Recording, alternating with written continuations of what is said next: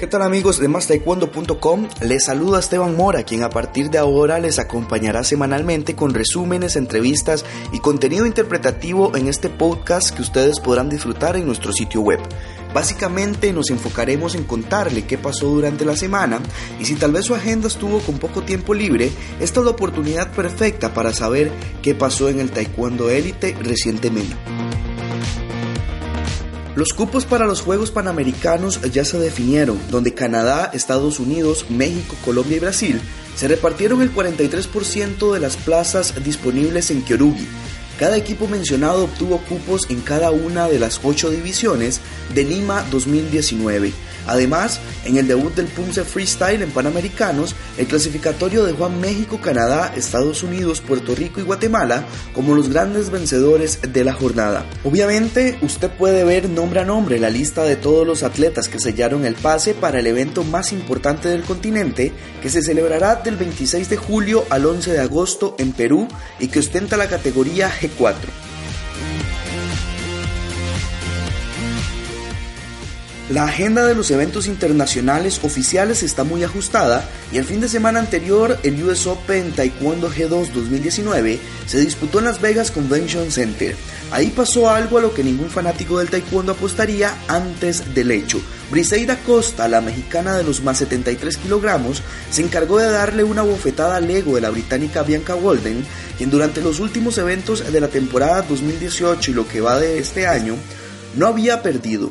Acosta se aprovechó de la desesperación de Walden y con precisión quirúrgica en los tercer tiempo hizo caso a su entrenador de silla Juan Moreno para revertir un marcador que en los últimos segundos la dejaba como perdedora. De esa manera Acosta se dejó los 20 puntos para el ranking y encendió un cartel de atención. Esto para que las autoridades mexicanas no la descarten en el proceso del ciclo olímpico Tokio 2020, donde su rival interna es nada más y nada menos que la tres veces medallista olímpica María del Rosario Espinosa. Si tiene interés en saber qué fue lo que pasó en el US Open y cómo pasó, puede leer la crónica con lujo de detalles que está disponible en nuestra portada.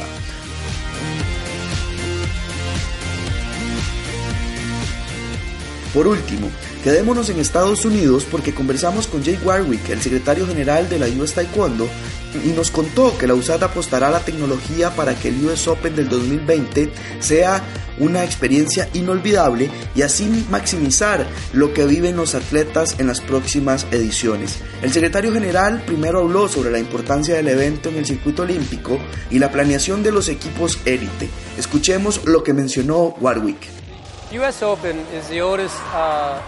Uh, el US Open es el abierto más antiguo de taekwondo en el mundo. Por supuesto es el evento más grande que Estados Unidos organiza.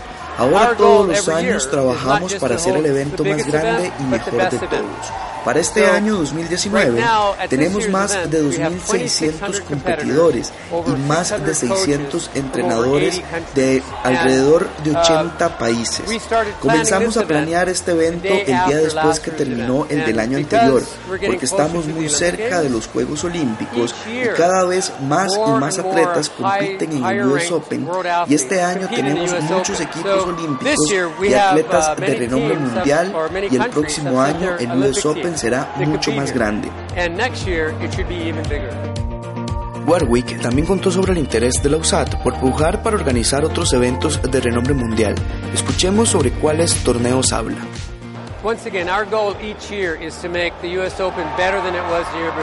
Nosotros trabajamos para que cada año el US Open sea mejor que la versión anterior. En este 2019 el sistema electrónico corre bien y funciona a uh, cabalidad pero para el próximo año haremos algunas innovaciones y por ejemplo en la televisión buscaremos implementar una excelente experiencia con los atletas. Nosotros comenzaremos a involucrar las experiencias geniales de los atletas. Uh, Para el próximo año haremos uh, unas innovaciones envolventes con la tecnología y estamos realmente enfocados en elevar el nivel. ¿Por qué? Uh, Porque queremos albergar el campeonato mundial, un Grand Prix, un campeonato mundial juvenil y mejorar en los eventos nacionales más importantes.